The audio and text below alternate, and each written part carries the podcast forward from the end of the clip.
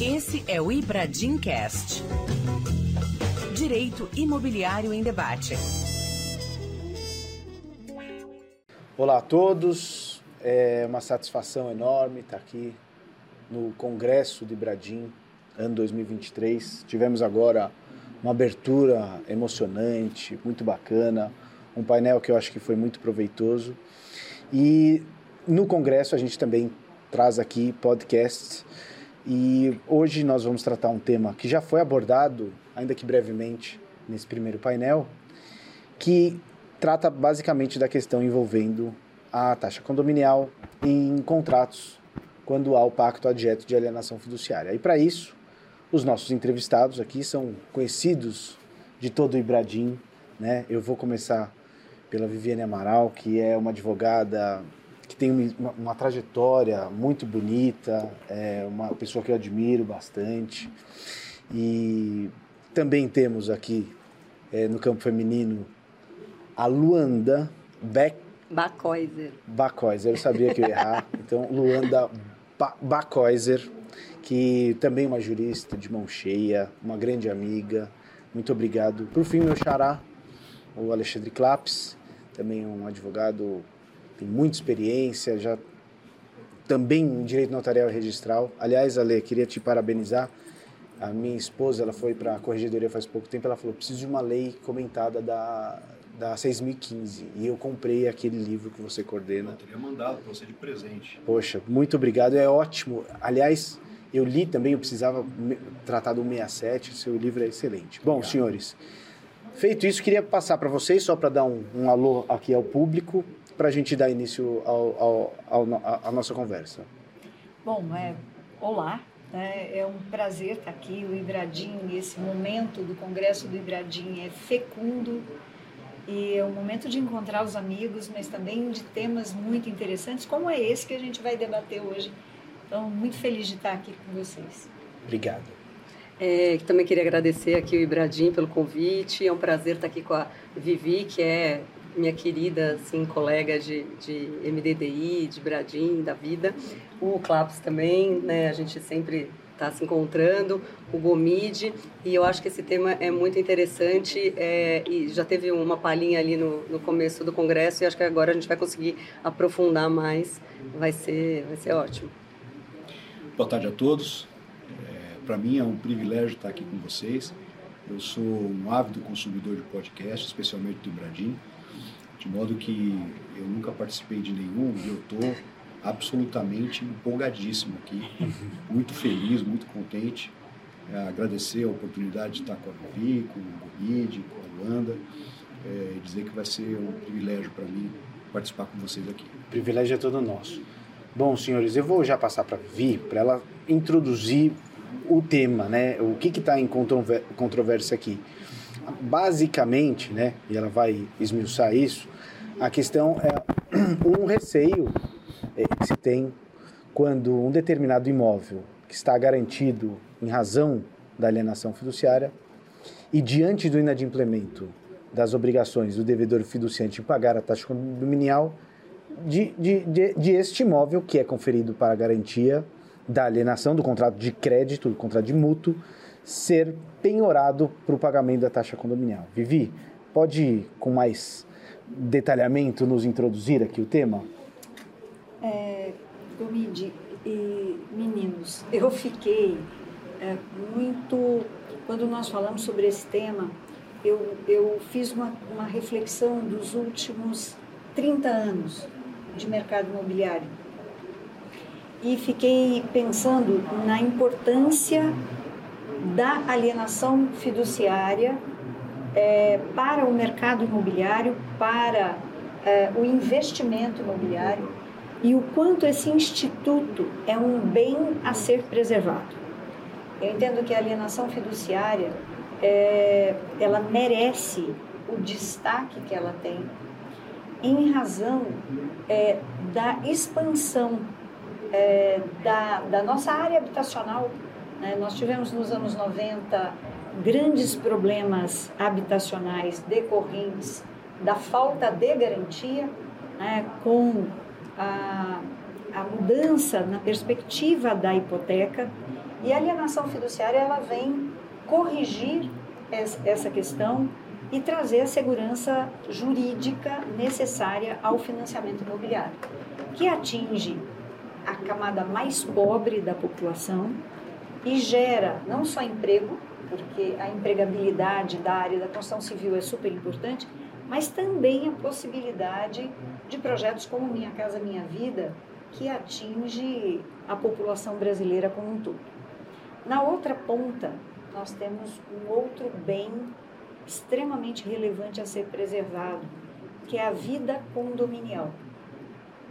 E aí, nesse aspecto, a taxa condominial, ela existe para promover a convivência, a conservação, a segurança, a preservação do próprio imóvel.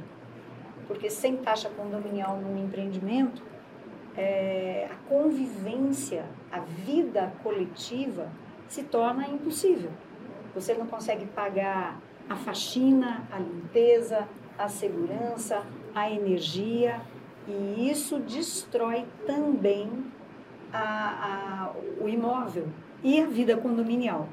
Então, nós temos dois bens importantes a serem preservados.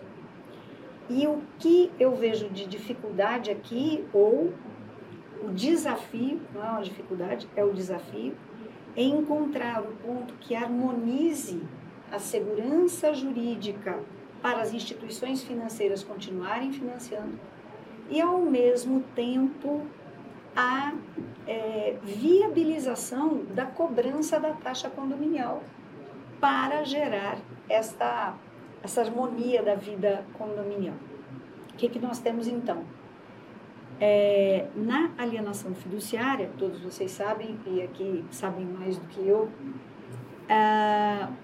o credor fiduciário recebe do devedor fiduciante, o devedor é aquele que toma o empréstimo bancário para comprar o seu imóvel e ele cede, ele transfere para o credor fiduciário a propriedade resolúvel do imóvel. Então, ele cede um aspecto da propriedade, ele mantém outros aspectos da propriedade, cede um para que, cumprida a obrigação de pagamento do financiamento, ele retorne à propriedade plena.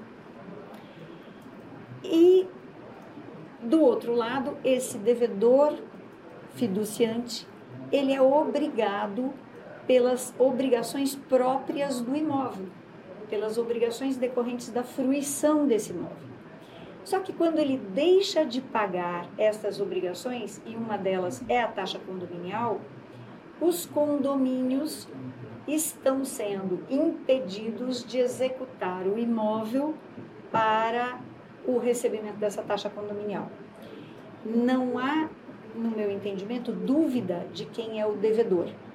O devedor é, e a legislação é muito clara, né? nós temos o parágrafo 8 do artigo 27, o próprio Código Civil, agora nós temos um reforço no artigo 23.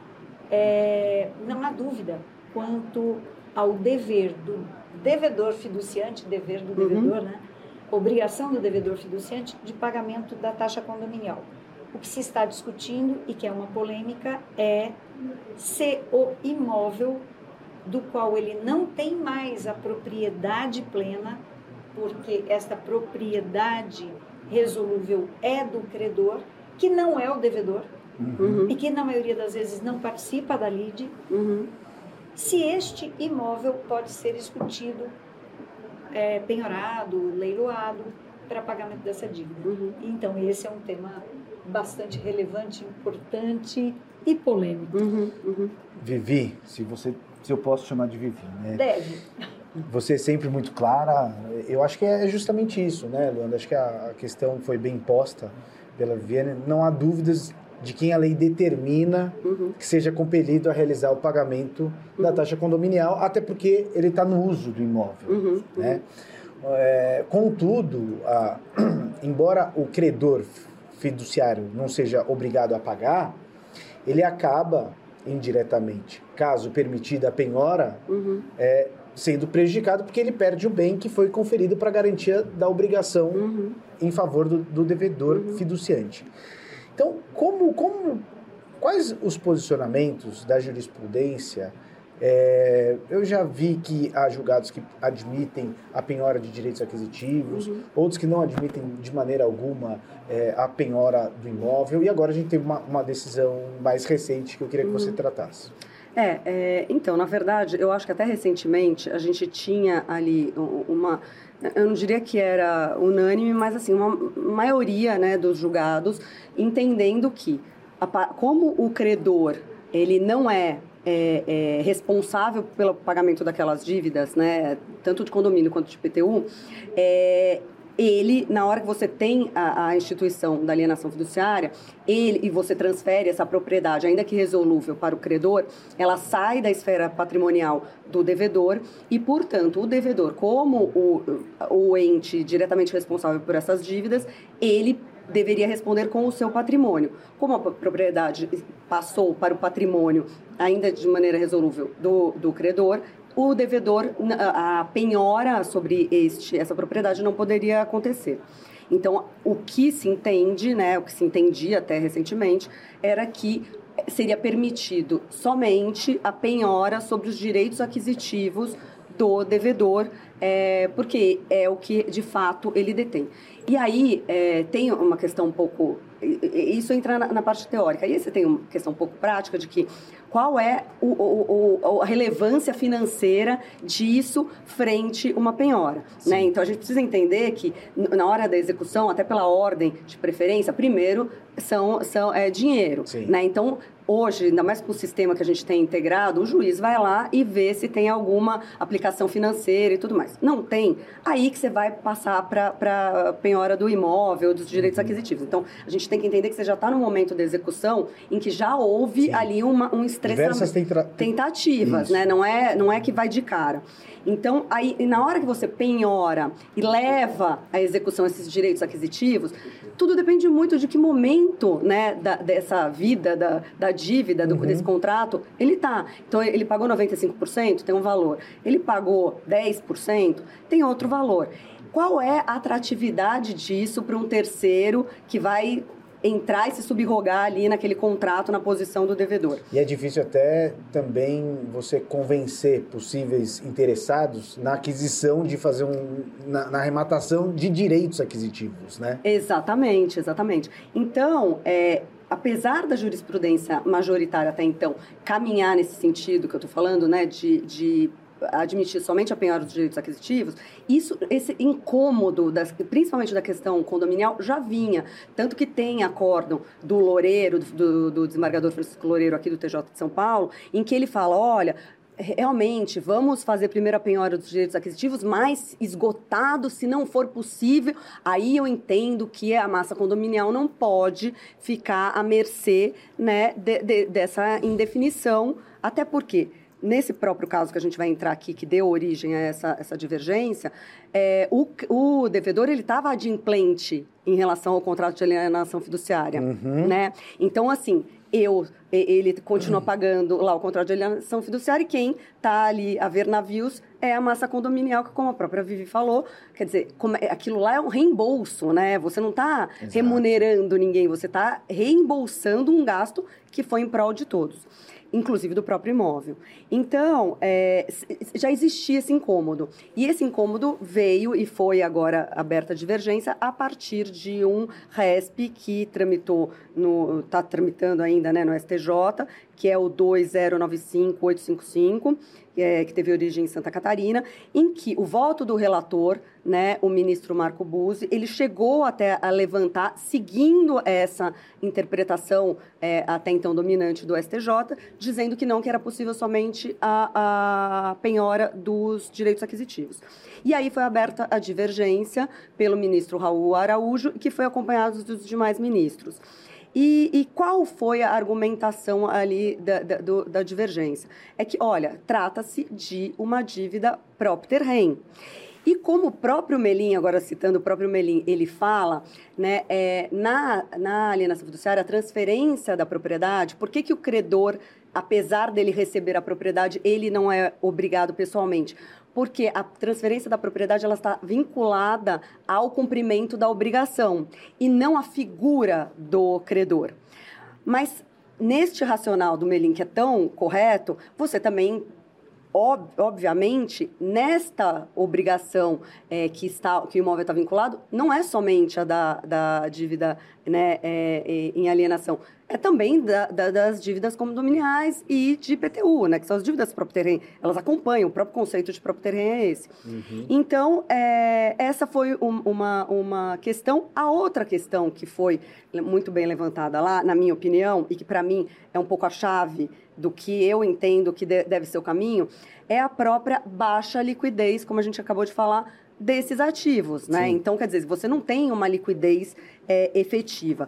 E aí, se a gente for, aí eu fui é, é, retomar um pouco toda a discussão que a gente teve no CPC em relação ao bem indivisível, né? Que era a mesma questão. Começou lá no antigo CPC, inclusive, quando você teve uma discussão em relação à ameação né, do cônjuge, que é, se via diante de uma penhora do imóvel inteiro e ele ia lá, é, entrava com embargo de terceiro para poder salvar a ameação, e se caminhou no sentido de possibilitar, isso desde o Código de 73, possibilitar a penhora do imóvel inteiro, garantido aquele é, é, é meeiro o, rece o recebimento é, privilegiado daquela ameação dele.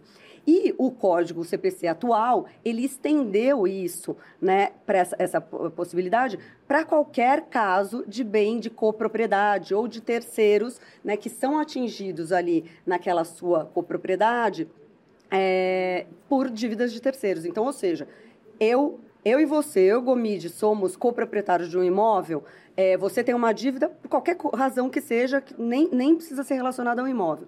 A tua fração ideal é ela penhorada? É verdade, a tua fração é, ideal é ela penhorada, não a minha. Mas o imóvel inteiro, ele vai a leilão Sim. justamente uhum. porque se entende que abaixa a atratividade de alguém é, é, é, arrematar uma ameação, né? Uma ameação, uma fração ideal que seja.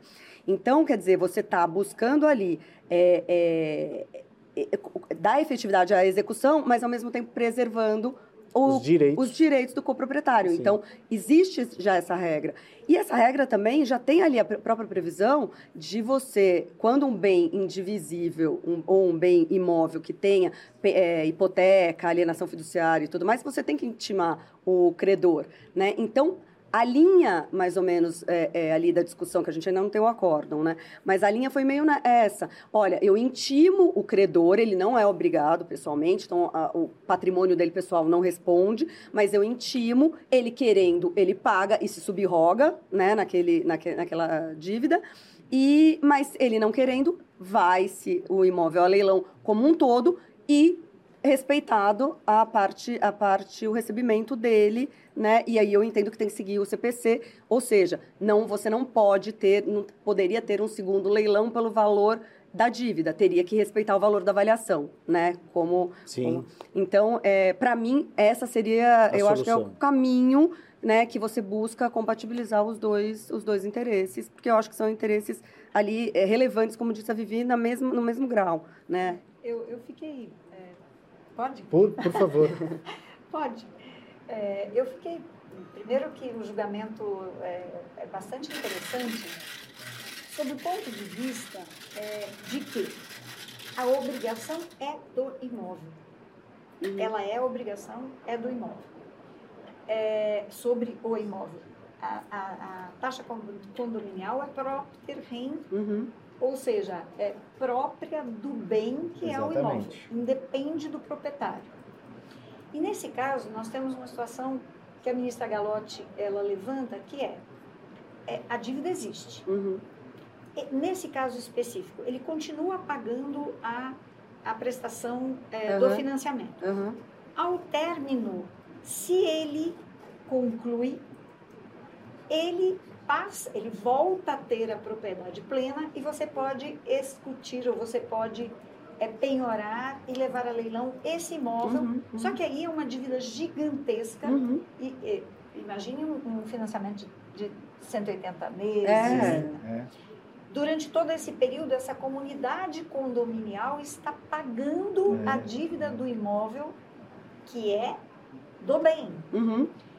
E por outro lado, se esse é, devedor fiduciante deixa de pagar, também o credor fiduciário consolida a propriedade, assume o domínio pleno e ele também tem que pagar. Sim. Então não há nenhuma dúvida de que é, em uma das duas situações, alguém deles tem que pagar a dívida que este imóvel carrega Uhum. e para a qual o próprio imóvel é, é responsável. Uhum. E aí a ministra Galotti coloca como se a alienação fiduciária criasse uma condição suspensiva para a aplicação da cláusula pró- Sim, propter rem. sim.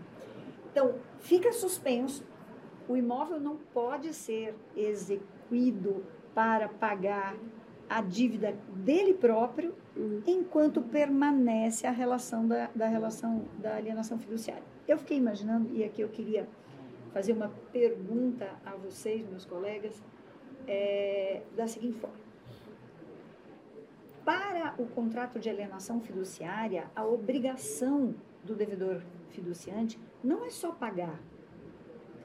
Me parece que no contrato de alienação fiduciária, ele também tem a obrigação da guarda, manutenção e pagamento das despesas Sim. próprias do bem. Sim. Ele tem que conservar, Conservar o bem. tem que Não, e, não só conservar o bem, como preservar a garantia, porque Exatamente. isso daí também Se- deprecia. Se ele deixa de pagar a taxa condominial e com isso ele compromete a coletividade, mas também o próprio bem, Uhum. manutenção, segurança, limpeza, etc. Ele não está descumprindo o contrato de alienação fiduciária Sim. não é cláusula de vencimento antecipado da dívida? Fiquei imaginando se não era uma alternativa os condomínios não notificar, porque o, o- entendo que o credor fiduciário não é o devedor, Uhum. mas notificar o credor fiduciário do descumprimento do contrato. Uhum. para que ele, credor fiduciário, Adote as medidas nesse. adote as Uhum. medidas de vencimento antecipado da dívida e aí sim o encaminhamento preservando o Instituto da Alienação Fiduciária. sim. É, É uma me sugestão interessante. Que era uma alternativa que mantém a rigidez, Uhum.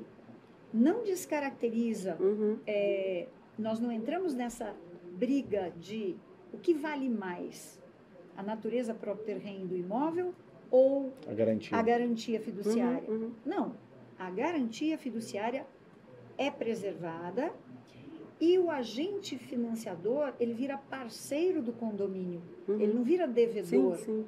Né? O condomínio informa, eu não diria nem notifica, Uhum. eu diria cientifica, Cientifica. Né, uma interpelação uhum, para uhum. cientificação do agente financiador de que há descumprimento do Uhum. contrato de financiamento pela, é, pela Pelo por- devedor. Pelo devedor. por levar Sim. aquele imóvel a, a não ter a conservação, não ter a Sim, manutenção, sim. não preservá-lo. E com isto poder ser aplicado um vencimento antecipado dessa dívida. Porque se o credor fiduciário notificar esse devedor fiduciante de que ele corre esse risco, aí sim ele volta a pagar a taxa condominial.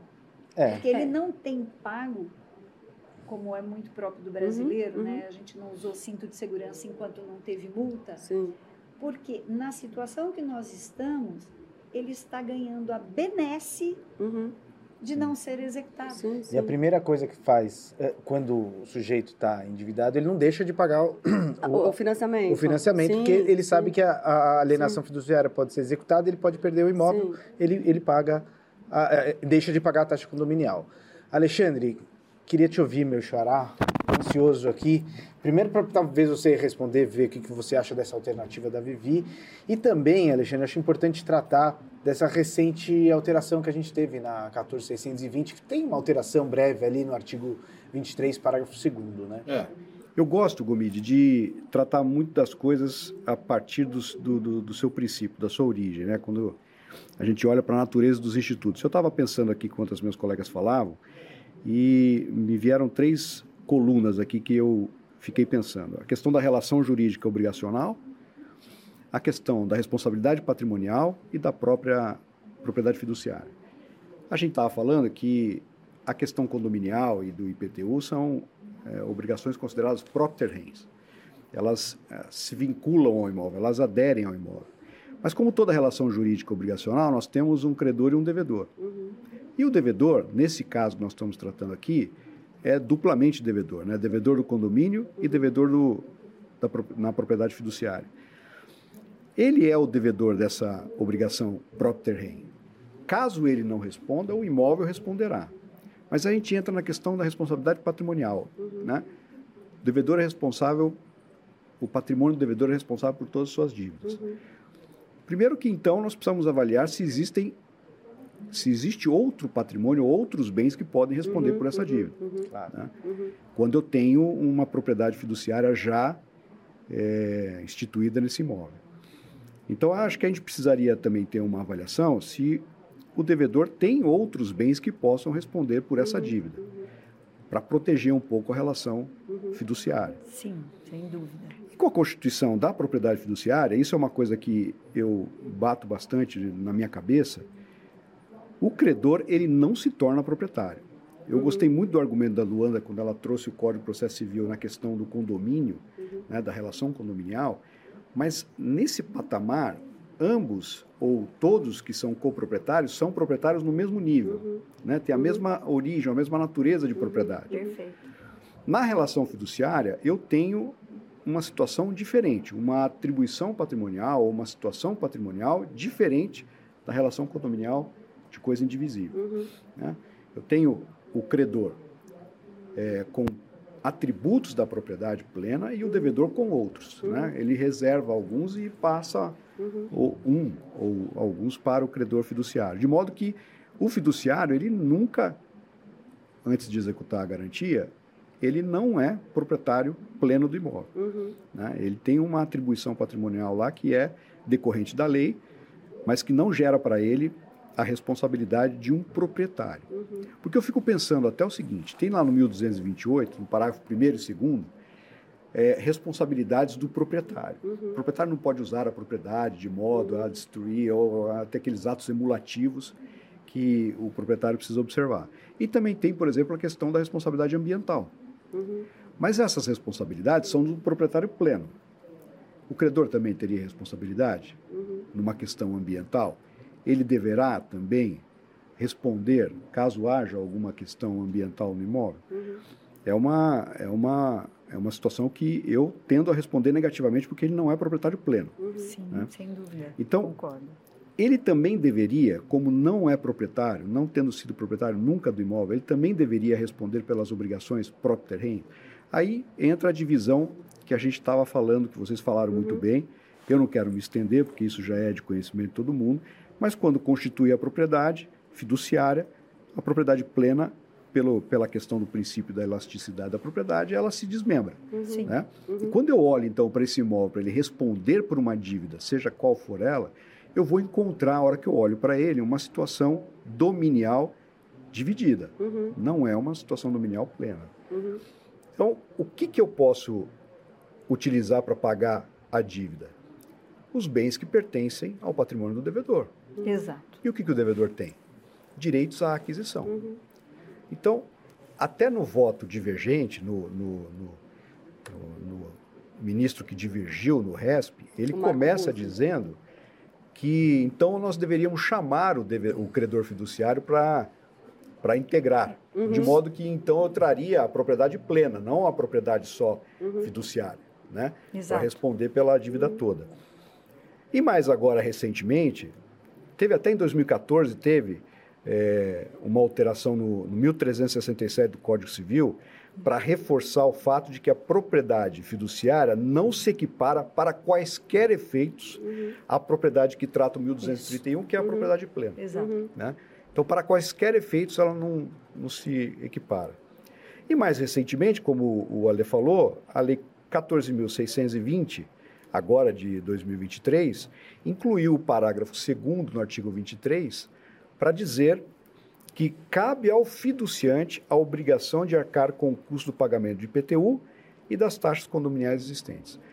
Essa é uma repetição de uma previsão que já existia, como a Vivi falou, no parágrafo 8 do artigo 27, que dizia e diz que o fiduciante é responsável por essas dívidas, por essas obrigações, mas veio agora, acho que topograficamente na lei, é, reforçar essa posição de responsabilidade do fiduciário para com essas obrigações. Uhum. Então, eu, apesar de, de admirar os argumentos que a gente teve até aqui agora, eu ainda fico com dúvida na minha cabeça se a gente pode admitir mesmo que o fiduciário responda por essa por esse tipo de dívida. Eu entendo a questão do argumento da massa condominial, mas existe um privilégio que a lei conferiu ao fiduciário. Uhum. Existe mesmo. O, no, no, no, artigo que você passou ontem do Dr. Loureiro, ele fala, né, por que, que haveria então um direito uhum. é, é, prioritário? Existe. A lei atribuiu essa preferência, essa prioridade para o fiduciário. Né? Uhum. Né? Foi uma opção legislativa. Então, essa dívida ela tem uma garantia especial que, na minha forma de avaliar, é, tem que ser protegida.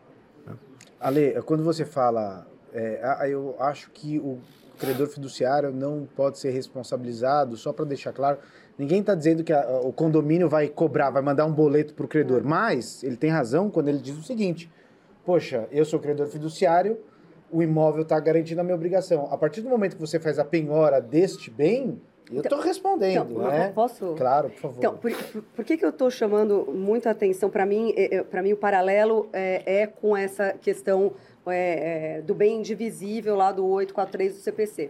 Porque, e até isso daí foi uma discussão que teve com até um voto da Nancy Andrighi, ressaltando o seguinte, não é que o credor é responsável e nem que o patrimônio dele está respondendo. Tanto é que a penhora, estou falando no caso de copropriedade, a penhora não é sobre o imóvel inteiro, é sobre a fração ideal. Então, uhum. a penhora, neste nosso caso da, da alienação fiduciária, se, continuaria sendo sobre a, os direitos aquisitivos. A expropriação uhum. é que, por conta da baixa atratividade e por conta deste fato, e por isso que eu falo que não é relacionado à propriedade, a eles estarem, serem coproprietários, é, é em relação ao bem. Como o bem é indivisível, né? E para mim, na hora que você faz a, a, tem a propriedade fiduciária, ele continua sendo direitos aquisitivos e propriedade fiduciária indivisíveis, coligadas a um mesmo bem, é o bem que é indivisível, aí vai o bem inteiro à execução. E até ela cita, a, a Nancy Andrighi, o próprio é, Humberto Teodoro Júnior, dizendo, olha, a penhora ela cai sobre o patrimônio do responsável, mas a execução se dá como bem integral, tanto é que você subverte a regra de que não é o leilão não vai ser o preço, né, desde que não seja o preço vil, que seja o preço do maior lance. Não, ele tem que ser pelo menos o preço da avaliação para você resguardar os, né, direitos, os do... direitos, o patrimônio que não pode ser atingido desse terceiro que não é parte da execução. Então, por isso que eu, que eu para mim, é, a sistemática tem muita relação, porque é, ele não é o, o, o, devedor, isso daí é muito claro. A penhora não vai, não atinge o patrimônio dele, que é o argumento que tinha, né, que tem principalmente na terceira turma é, até agora, que você não poderia penhorar porque não é o patrimônio dele. Mas a expropriação, o que você está dando é uma efetividade para a expropriação. É, é, eu acho eu, que é mais ou menos isso. Aprove pegar, da, complementando a Luanda, e assim, eu concordo com muitas coisas que o CLAPS traz. Uhum. E, e eu, eu, queria só dizer assim, às vezes eu acho que o legislativo é, comete equívocos é, de achar que com a lei você conserta tudo, né? Então, vamos lá. É, nós temos, nós citamos o parágrafo 8 do 27, nós temos o 1368b do Código Civil. Uhum. E agora nós temos o parágrafo 2 do 23. Uhum. Tudo para dizer a mesma coisa. Sim, exato. É. Só que não soluciona o problema. Mas é o problema, o problema é real, tá ali, o problema talvez, é da né? vida real. É. Veja, quando o devedor fiduciante tem outro patrimônio, e isso é raro no Brasil. Verdade. A grande maioria das pessoas que compram com financiamento bancário vai comprar um único imóvel na vida. Nós temos aí, se a gente estratificar a população brasileira, quem tem capacidade financeira para comprar dois, três, quatro imóveis? Não é? Então, a maioria das famílias vai adquirir um único imóvel. Quando ela adquiriu o segundo, ela vendeu o primeiro, Uhum, mas ela é detentora de propriedade de um único imóvel. Fora isso, o que mais ela tem, o que essas famílias empobrecidas do Brasil têm para garantir o pagamento dessa taxa condominial? Então, solto como está, ou com excesso de legislação, você, na mesma lei, você insere em dois espaços o mesmo texto legal, é reforço legislativo tentando solucionar um problema que só agora está sendo debatido verdadeiramente. Em quanto, quanto tempo o ente condominial terá que aguardar, suportando todos os seus participantes, o custo daquele imóvel até que, das duas, uma, o devedor fiduciante pague, termine de pagar o financiamento, ou o credor fiduciário execute essa dívida e, e, e consolide essa propriedade. Esta situação ela é impossível. Ela é uma situação de que gera um problema social gravíssimo e que agora que está sendo colocado um olhar específico sobre isso.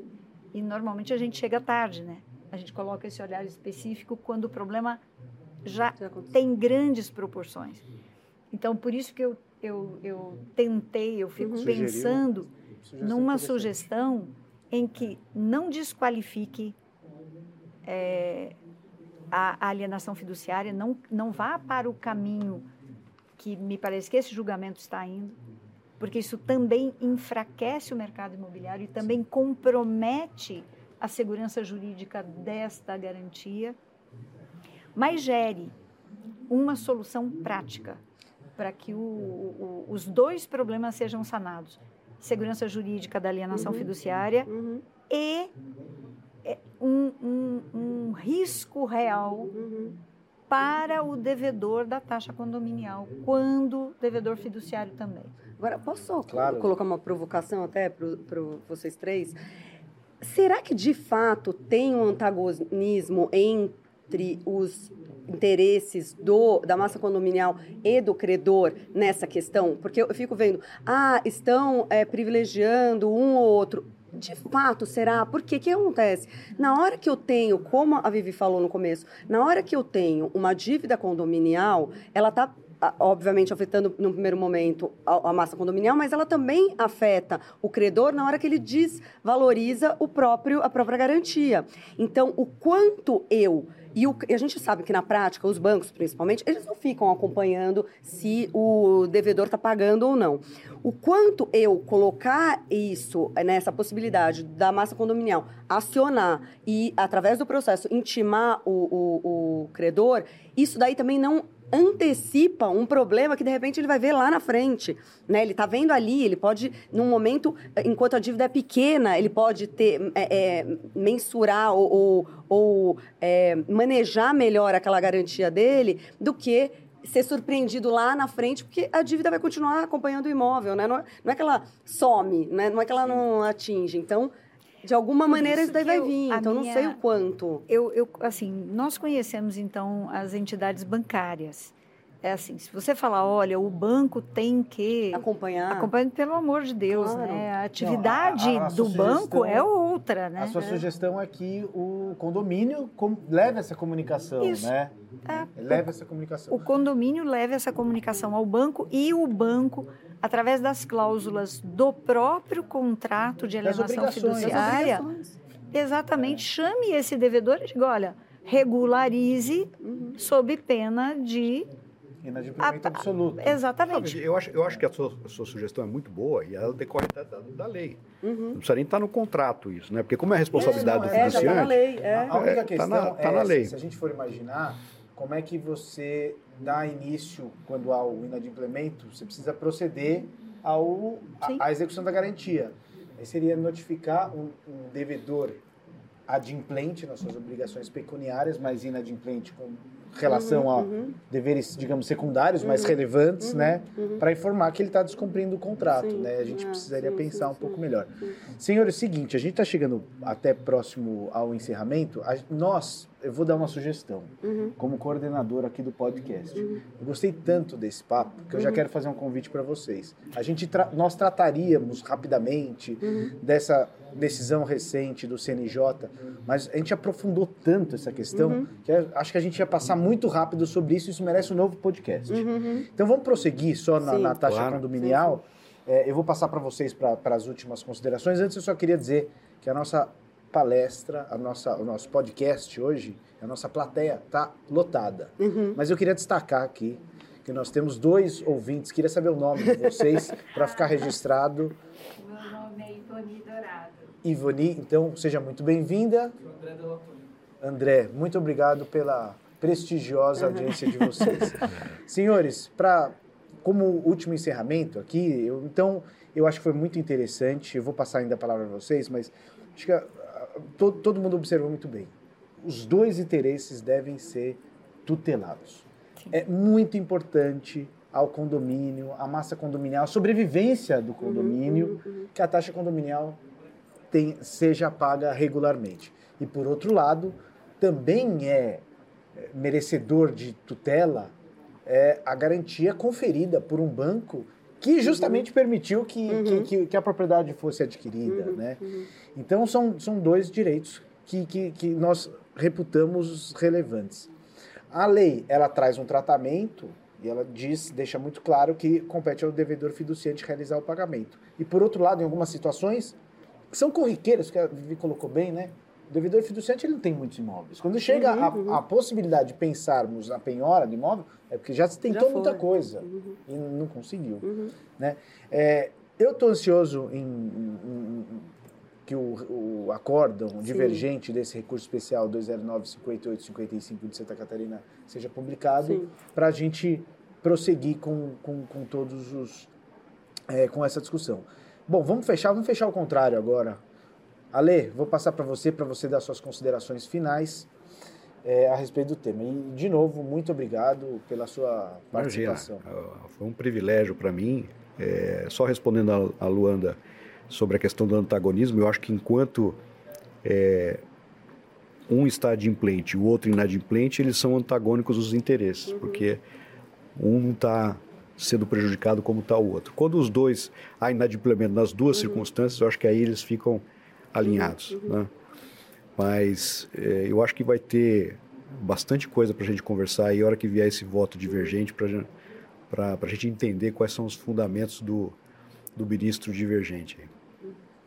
Luanda. É, eu também queria agradecer e eu também, é, eu acho que a gente precisa esperar um pouco o, sair o acordo para entender exatamente qual vai ser a fundamentação, porque na hora que você está vendo o debate, claro, né, as pessoas estão batendo um papo quase com argumentos jurídicos, mas é, a gente precisa ver na hora de estruturar logicamente o voto, é como é que vai vir para ver o que mais, mais acontece. Então eu acho que e, e mais, eu acho que também uma, uma das coisas é a gente entender que existe uma divergência, no, principalmente entre a terceira e a quarta turma do STJ, e eu acho que essa divergência também precisa ser objeto ali de uma unificação para também não ficar. Você não pode ficar no sorteio onde que você cai e como é que vai ser o entendimento, né? Perfeito.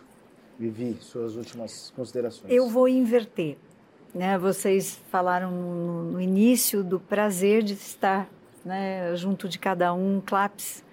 É, assim, um prazer de estar com você hoje aqui. Prazer é meu. É, queria te dizer que sua voz é linda, deve ficar maravilhosa aqui no podcast. É, a Luanda, que é, que é uma. Então, super, né? Se, perde, se esquecer o direito, pode ir para o locutor, que vai muito bem. A Luanda, que é um. Eu falo que é uma inspiração, porque todo debate que eu participo com ela é, é uma pessoa de posturas e posições fortes, mas assim, aprofundadas. Né? Então, eu sou fã também. É, somos, somos fãs, né? Olha que eu vou E esse- hein? Não, não fique, porque você é merecedora de tudo e muito mais. E esse nosso coordenador, que é, um, é, um, é o meu menino, né? É, Um eu monstro olho. sagrado. É um É. monstro, é um monstro. E, eu, eu sou assim, eu, eu o conheci numa situação muito interessante, assim, num congresso lá no interior de Goiás, né? E que o meu sobrinho Diego Amaral, Sim, querido Diego querido, Amaral, e, é, estava presidindo e foi um momento muito importante assim para nós. E de lá para cá é, eu só venho é, só tenho elogios e admiração, porque é muita admiração, né? uhum. né? Então eu queria dizer que foi um privilégio estar aqui com vocês. O convite está aceito depois que tivermos o voto divergente aí, ah, que será um voto Sim. divergente que eu imagino que terá a contribuição de dos outros quatro, ministros. Sim. E também estou muito curiosa, porque uh, o ministro Noronha disse: olha, vamos firmar a posição da nossa turma uhum. primeiro nesse voto, uhum. porque aí cria a divergência. Uhum.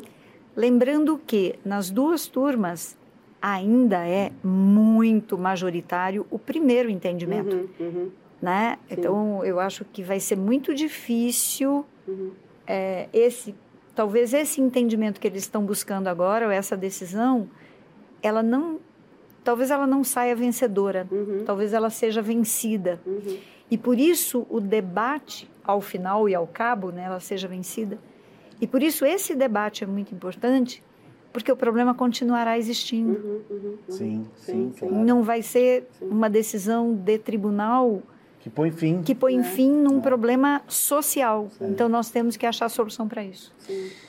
Gente, olha, muito obrigado a todos. Acho que a gente ficou muito à vontade porque tem verdadeiramente uma amizade uhum. muito grande entre todos nós. Então, eu queria agradecer a Vivi, que eu também sou fã de carteirinha. Uhum. Poxa, conheço ela há muito tempo. Tem, se eu construir um quinto do que ela já construiu na carreira dela, eu já estou satisfeito. O Claps também é um Sim. amigo já de, de, de, longa data, sou fã, sou fã uhum. dele, dos artigos, também dos textos sou seu fã. dele. Uhum.